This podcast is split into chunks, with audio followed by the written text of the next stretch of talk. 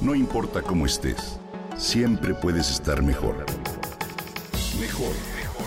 Con Vargas.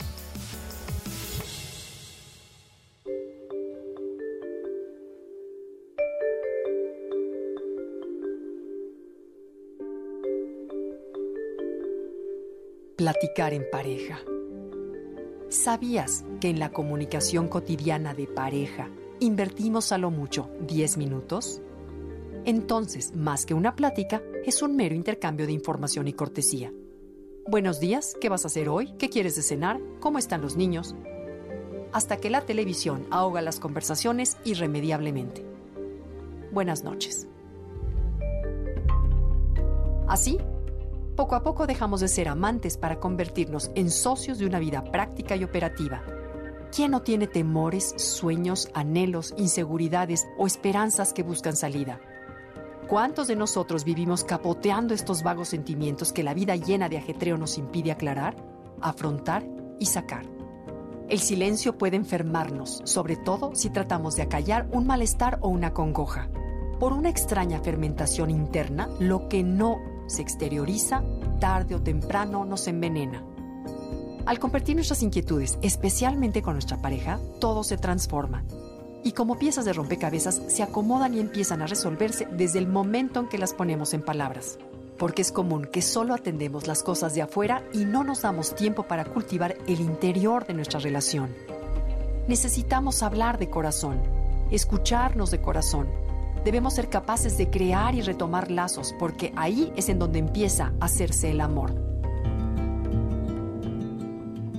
Al cultivarlo, la comunicación mantiene viva una relación. Qué triste es ver a una pareja sentada a la mesa de un restaurante y ver que solo observan a lados opuestos del salón sin hablarse uno al otro. No se necesita ser psicólogo para adivinar que esa relación está destinada a morir, porque la incomunicación es desinterés, es rechazo y es soledad.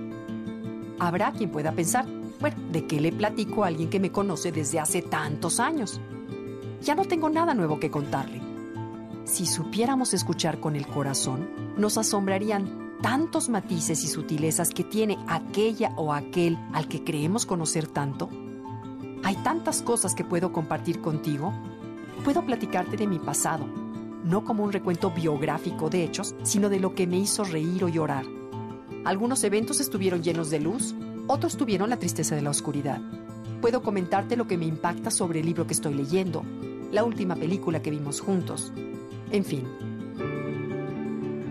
El primer obstáculo que encontramos está dentro de nosotros mismos. Prefiero esconder mis puntos vulnerables. Quizá he evitado la versión que conoces de mí. Te puedo mostrar mi cuarto de trofeos, pero temo abrirte mi cuarto de defectos y debilidades. Cuando me atrevo a compartirlos, me conecto contigo. Y como todo lo que viene del corazón es contagioso, estoy segura que tú también querrás platicarme tus inquietudes. Te voy a escuchar sin juzgarte, sin aconsejarte, sin tratar de darte soluciones mágicas.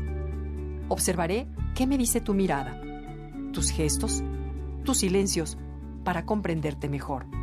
Evitemos hablar solo para quejarnos de hechos pasados, para hablar de lo mal que va un hijo en la escuela, hablar del trabajo, de la situación política o criticar a alguien de todo. La comunicación es la vida del amor y su raíz se fortalece en el acto de compartir.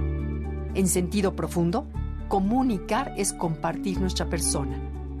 Así lograremos no un encuentro, sino varios.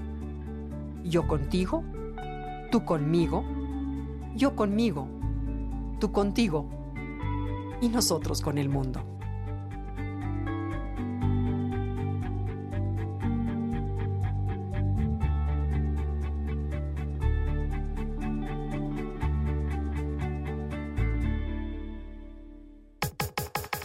Comenta y comparte a través de Twitter.